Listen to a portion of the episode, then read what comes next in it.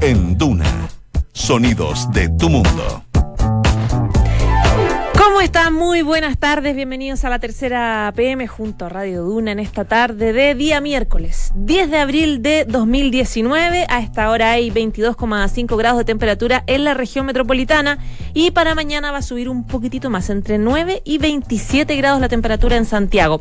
Vamos a revisar los principales titulares que ya están disponibles en la tercera PM. Hoy debería aprobarse la idea de legislar de la reforma tributaria en la Cámara de Diputados, con la ayuda de la DC, con la resultante indignación de varios en la oposición. La moneda está conforme, pero sabe que en el Senado, donde pasará el proyecto, la cosa no va a ser fácil. Esta pelea recién está comenzando, les vamos a contar los entretelones de la jugada de Palacio, el minuto de fama también de varios ministros negociadores y la ensalada de posturas opuestas que quedó en la ex nueva mayoría y en el Frente Amplio todos quieren llamarse socialistas? En el Frente Amplio, los grupos Convergencia Socialista y Partido Socialista Libertario son dos de los nombres que fueron planteados por militantes de la izquierda libertaria y de Nueva Democracia para su fusión con los movimientos Autonomista y Sol. Esta idea que están pensando en el Frente Amplio le molestó al Partido Socialista de Chile, de hecho dicen que no se puede por ley.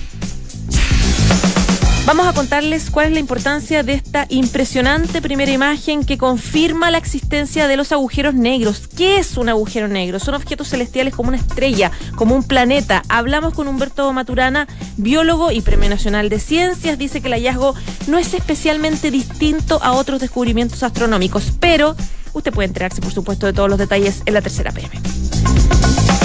La estocada final contra PPK. En Perú, la justicia ordenó la detención preliminar del expresidente Pedro Pablo Kuczynski por presunto delito de lavado de activos en su contra en el caso Odebrecht. El efecto de los fiscales ad hoc. José Antonio Cast lleva adelante una verdadera cruzada contra el Lola Palusa luego de que este grupo Punky decidiera un concierto donde mostró usted, me imagino que habrá visto estas imágenes de líderes de derecha con sus cabezas que eran atravesadas por una lanza mapuche. Parlamentarios cercanos al ex candidato presidencial, diputados, están investigando en distintas instituciones, Contraloría, etcétera, cómo se financia Lollapalooza, los beneficios tributarios, entre otros puntos. Dos de la tarde y cuatro minutos. Vamos de inmediato con las principales notas y temas que ya están disponibles en la tercera PM.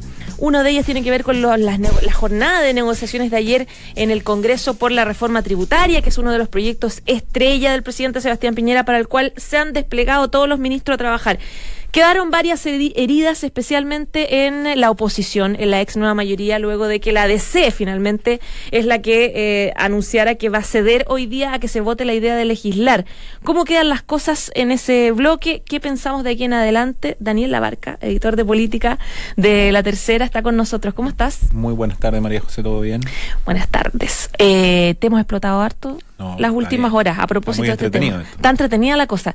Quedó harto coletazo con lo de ayer. Sí. Bueno, ayer no habíamos quedado en la, en la previa, en las horas previas de la definición de C, eh, que se concretó en el almuerzo de bancada, donde se toma la decisión de respaldar la idea de legislar, viabilizando un proyecto que hasta esa decisión corría el riesgo de ser rechazado en la Cámara y por ende el gobierno no tenía podía insistir pero con dos tercios del Senado mm. o tenía que esperar un año. Hubiera sido una derrota política muy grande para el gobierno al contrario, resulta ser un triunfo político del gobierno, de sus ministros, eh, aunque como bien dices tú es un camino que recién comienza, o sea, esto falta la tramitación en particular de la Cámara y después llega al Senado donde se espera se dé la verdadera cocina, donde la oposición sí actúa en bloque, donde hay expertos negociadores como Ricardo Lagover, Carlos Montes, Jorge Pizarro de parte de la oposición, claro. y donde deberían producirse las principales definiciones de cómo va a finalmente terminar el proyecto de reforma tributaria. Lo que pasó ayer finalmente despeja un gran temor del gobierno, que era que no se pudiera tramitar la reforma tributaria, pero ahora recién parte la reforma tributaria. Por ende, falta mucho camino por recorrer.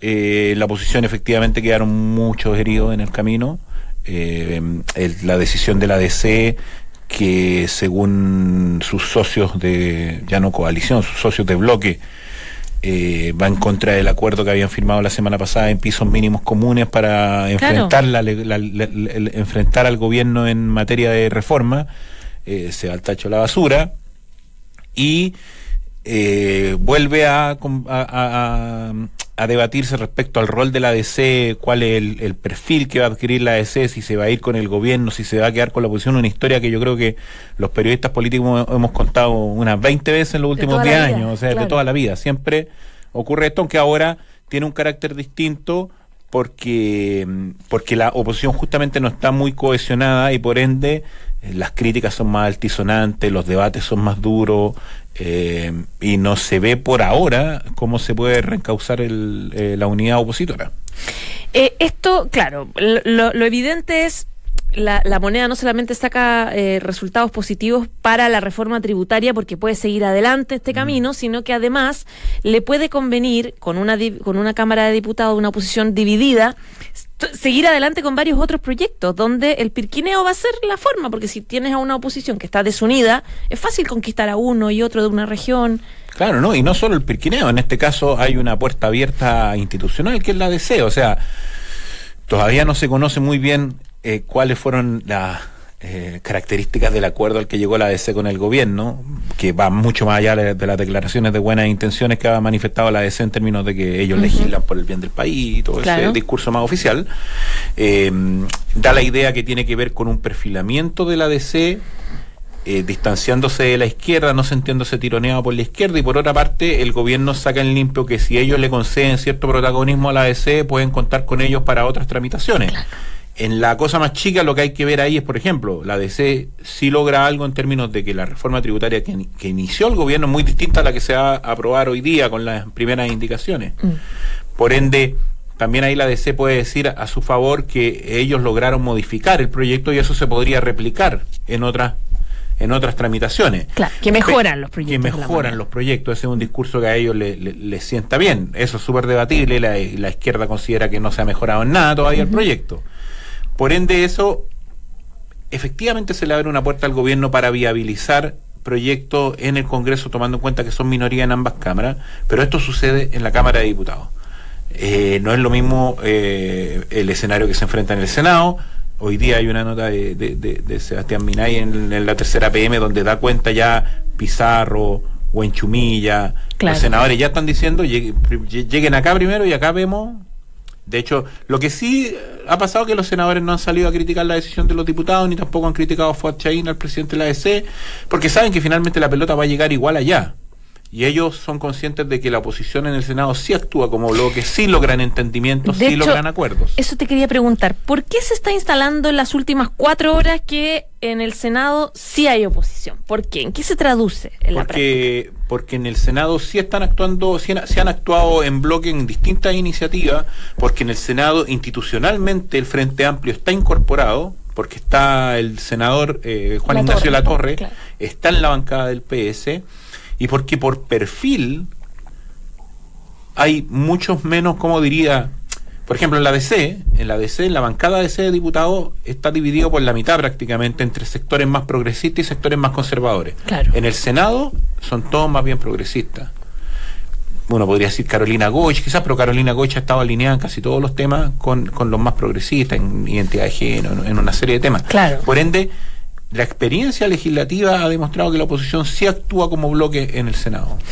Nos queda, casi se nos acaba el tiempo, pero quería alcanzarse una pregunta sobre el rol de los ministros, de Blumel, de Larraín, que fueron los últimos negociadores, pero también suena un poco el nombre de Chadwick. ¿Por qué, ¿Por qué se habla un poco de eso? Sí, ahí hay mucho mucho detalle en una muy buena nota de, de, las periodistas Paula Catena, Catalina Ninati y Jimena Soto, donde revelan primero las felicitaciones del gobierno al gabinete, que se fue, que fue a través de un WhatsApp que revela la importancia que tiene esta tramitación para el gobierno. Aquí el gobierno se jugó mucho.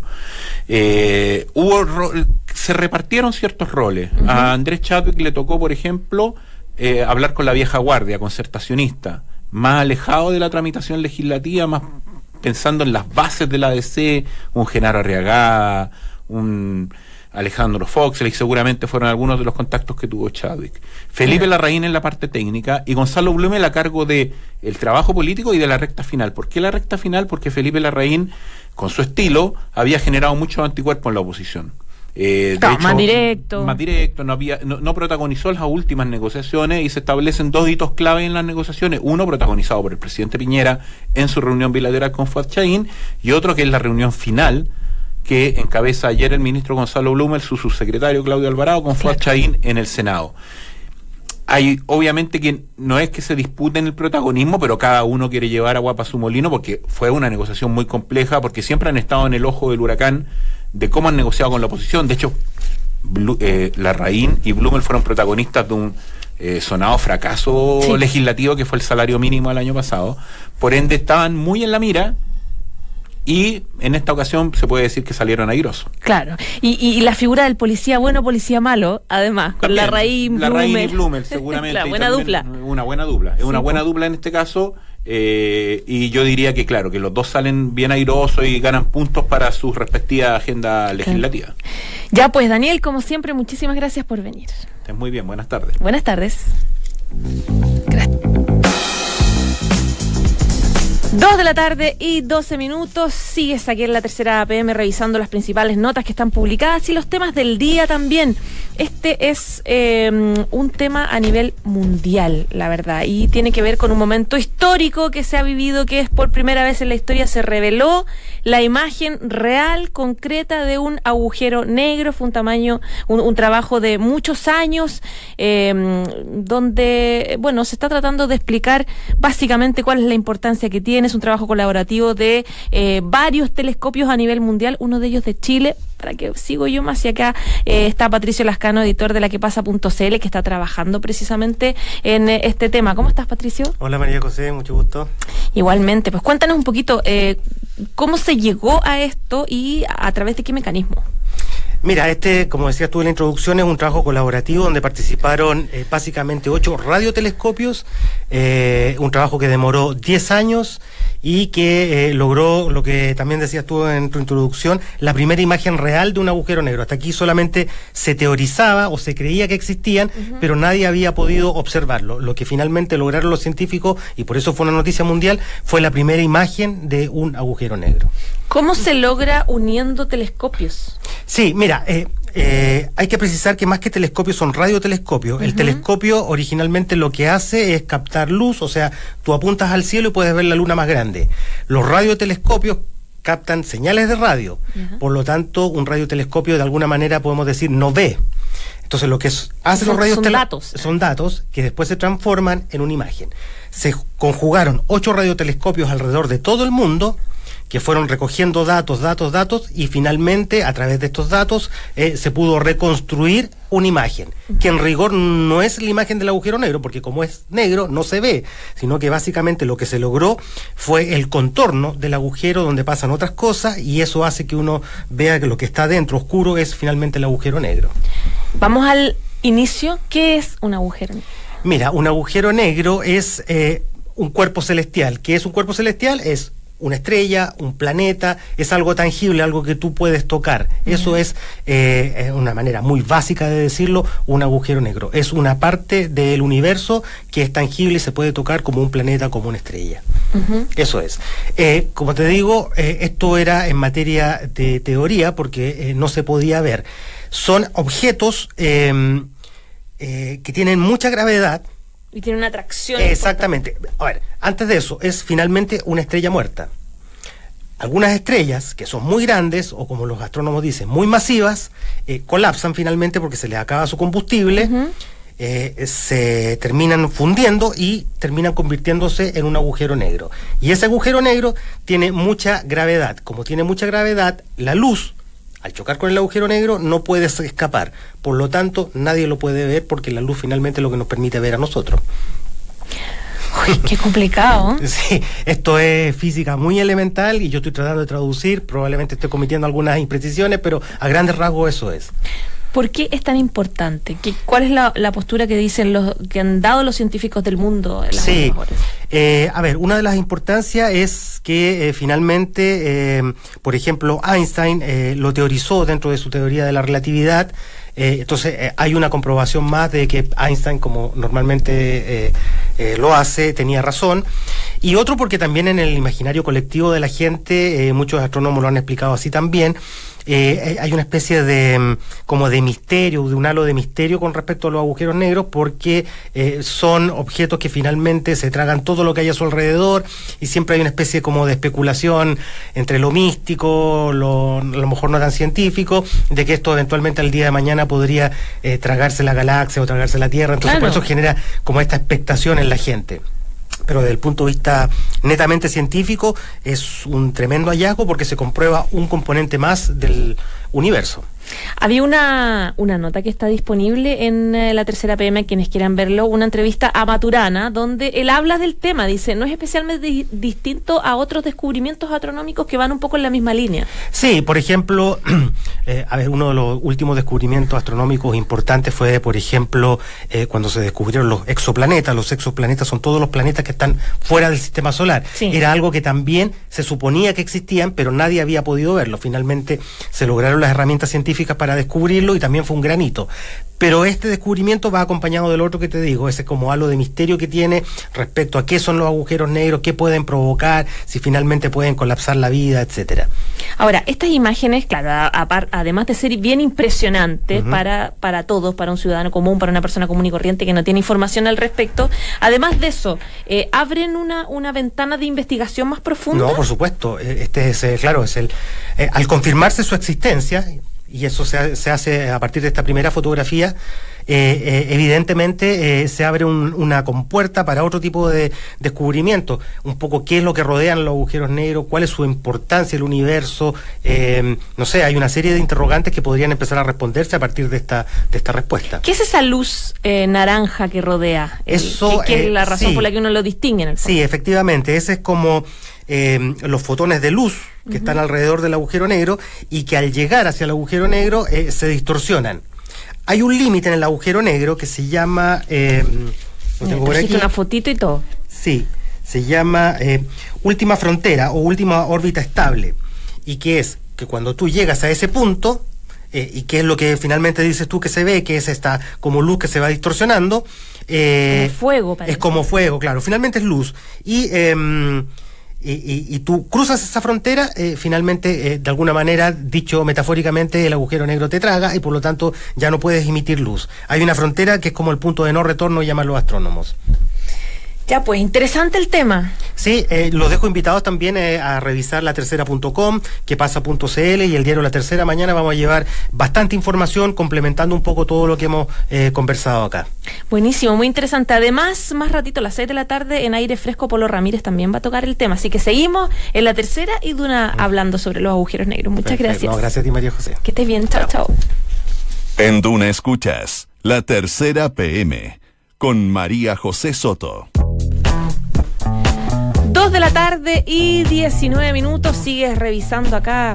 Seguimos revisando las principales notas que están disponibles en la tercera PM. Uno de ellos y vamos a eh, temas internacionales. Nuestros vecinos de Perú. Se detuvo a Pedro Pablo Kuczynski.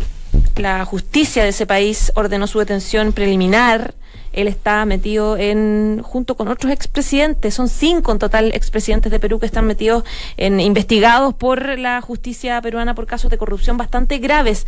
Eh, para eso está aquí con nosotros Alejandro Tapia, que es editor de Mundo. ¿Cómo estás, Alejandro? ¿Qué tal, José? ¿Todo bien por acá? ¿Cuáles son las novedades con Pedro Pablo Kuczynski, tomando en cuenta que él renunció a la presidencia por este mismo caso Obredech en 2018? A ver, eh, Pedro Pablo Kuczynski en este momento está siendo eh, trasladado a un instituto médico para un chequeo, digamos, previo a su detención. Él ya lo sacaron de su domicilio. El siguiente paso es eh, comprobar su identidad y finalmente lo van a digamos, a poner tras las rejas en una sede de una institución que investiga delitos de alta complejidad. Pedro Pablo Kuczynski, más conocido como PPK, eh, tuvo que renunciar a la presidencia en marzo del año pasado, justo hace un año. Él duró apenas 20 meses como presidente de Perú eh, y está siendo investigado por una serie de eh, presuntos delitos cometidos en el marco de esta mega causa que se conoce como el caso Odebrecht. Que está en todo Latinoamérica, digamos. Claro, eh, y como bien decías tú, es el quinto presidente desde, desde, Alberto Fujimori en adelante. todos los presidentes peruanos han tenido problemas con la justicia por distintos temas, la mayoría por el caso Odebrecht. Eh, pero eh, la renuncia que, presenta eh, PPK en marzo del 2017 no está relacionada directamente con Odebrecht, sino con finalmente el escándalo que hubo por el indulto a Fujimori. Es una cosa más compleja, finalmente a PPK no le perdonaron tanto sus amigos como sus enemigos haber indultado a Fujimori en el año, en la Navidad del 2016. Claro, sí, me acuerdo de ese. Ahora, eh, eh, el caso. Donde hubo un hijo ahí tratando de convencer parlamentarios. Claro, eh, para hacer una cronología breve, hay que recordar que Kuczynski decide indultar a Fujimori que cumplía 25 años de condena en la cárcel por violaciones de los derechos humanos durante su régimen. Esto es una medida muy poco popular en Perú eh, de inmediato se, se generó todo un, eh, un, terremoto político eh, con consecuencias en, la representación de las distintas bancadas del Congreso. Se presenta una moción de vacancia contra, contra Kuczynski eh, y luego la segunda moción de eh, vacancia contra PPK es esa la que él no sobrevive eh, porque se descubre a través de distintos videos la compra, digamos, de votos de parte de una bancada del Fujimorismo para que, para que evitar que PPK sea destituido por el Congreso. Esto lo lleva, digamos, a renunciar y todo esto, digamos, en, en, en el marco del caso de Brecht. Hay que eh, recordar que en eh, la investigación contra PPK es por eh, presuntos ilícitos que él comete cuando fue ministro de Economía del gobierno de Alejandro Toledo. Esto a comienzo de la década de los 2000. No es, digamos, por supuestos sobornos cometidos cuando él fue presidente, hay que aclarar eso. Y él habría actuado como puente entre el operador de, de Odebrecht, de apellido Barata, y Toledo, que en ese momento era presidente. En el marco de esta investigación son distintas derivaciones, eh, son eh, cuatro eh, líneas de investigación, pero además a PPK se le investiga también por otros casos como también corrupción con congresistas. Y en una de estas aristas está involucrado Gerardo Sepúlveda, que es un empresario chileno, él dirigía una empresa que se llama First Capital, al cual, eh, según el Ministerio Público peruano, eh, PPK derivó ciertos montos de dinero que habría recibido a su vez de Odebrecht. Hagamos una, un recuento de los expresidentes peruanos. Si quieres, partamos del principio. Alberto Fujimori, Alan García, Toledo. Alberto Fujimori, que gobernó entre el año 90 y el año 2000, eh, está eh, cumpliendo una condena de 25 años de cárcel por eh, violaciones a los derechos humanos en Perú por dos casos, La Cantuta y Barrios Altos. Eh, hay que recordar que estuvo, gozó de libertad después del indulto que le otorgó PPK, que eh, sin duda fue eh, su mayor error político, eh, haber indultado a Fujimori, pues finalmente no le sirvió de nada, terminó saliendo de manera escandalosa de la presidencia del Palacio Pizarro. y bueno, recientemente Fujimori, la Corte Suprema Peruana le suspende el indulto, Fujimori se encuentra hoy día de nuevo en la cárcel, en la misma cárcel. Después el caso de Toledo, eh, acusado de recibir nada menos que 20 millones de dólares de Odebrecht. Él se encuentra en Estados Unidos. Hace algunas semanas eh, protagonizó. Lo, detuvieron. Claro, lo detuvieron, eh, acusado de, estar en estado de ebriedad en un restaurante. Mm. la justicia peruana envió una solicitud hace rato de extradición y eso está todavía, digamos, en, trámite. Alan García. Alan García. Alan García también acusado de recibir pagos de Odebrecht pero a diferencia de todo el resto de los otros presidentes, Alan García no eh, ha sido, digamos, puesto en prisión aún. Eh, Alan García, eh, la, investigación tiene un tono distinto.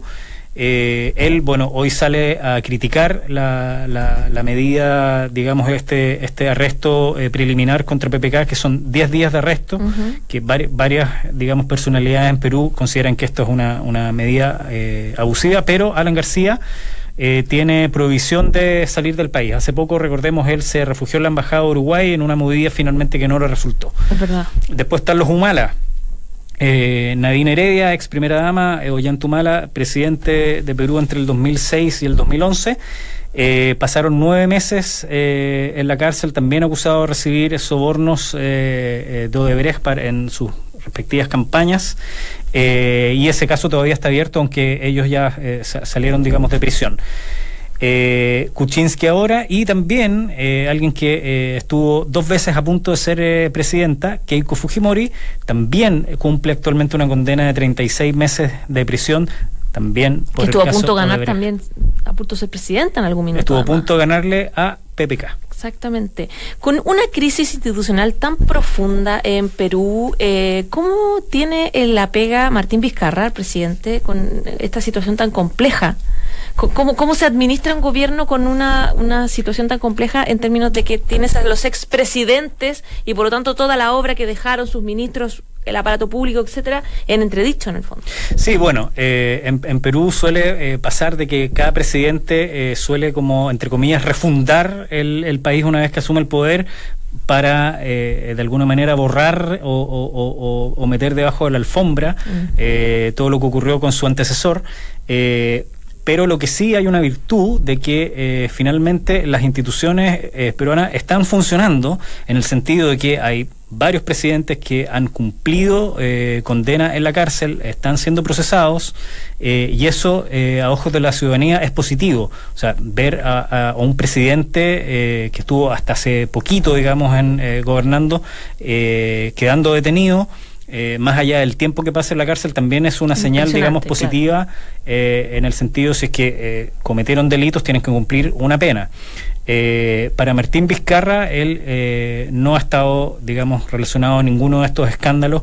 Él eh, todavía goza del final de su luna de miel, en el sentido que él era el vicepresidente de Kuczynski, pero en una figura bien sui generis, porque en Perú, justo él cuando le toca asumir, él no solamente era el vicepresidente, sino que también el embajador de Perú en Canadá. Entonces él en fondo no estaba en, en, Perú, no estuvo, al lado, digamos, era el segundo vicepresidente y a él le toca asumir, digamos, este cargo eh, de manera absolutamente inesperada. Entonces eh, Martín Vizcarra, eh, a Martín Vizcarra, bien digo, no se le asocia a la figura de, de PPK tan directamente. Eh, él eh, mantiene eh, su propia agenda, es un presidente que ha constantemente viajado a provincia, ha apostado muy fuerte, digamos, por hacer política en las distintas regiones. Él fue presidente regional del departamento de Moquegua, en el sur de Perú.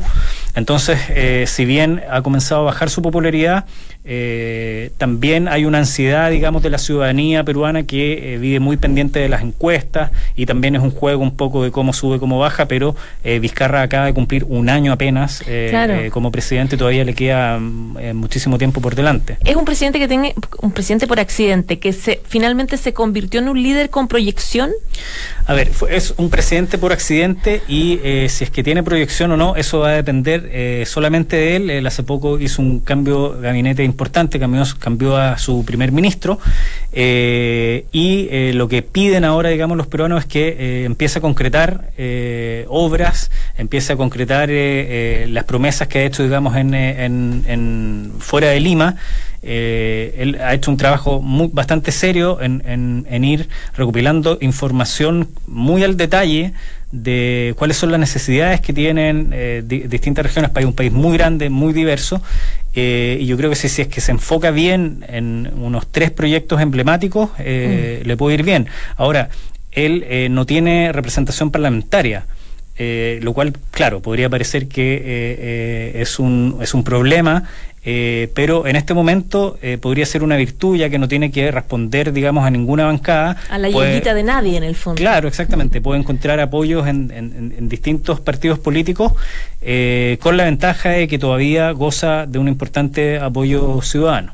Ahora, cuando uno, uno se acuerda de cuando explotaron acá en, Chile todos los casos, varios casos de parlamentarios metidos como en, financiamiento regular de la política, lo que hizo el gobierno y el parlamento al tiro fue generar una serie de nueva institucionalidad en pro de la transparencia, fiscalizar más, a poder eh, transparentar más el uso de los recursos, darle más poder al CERVEL, un, pack de leyes en el fondo que trataban de calmar esta indignación de la ciudadanía.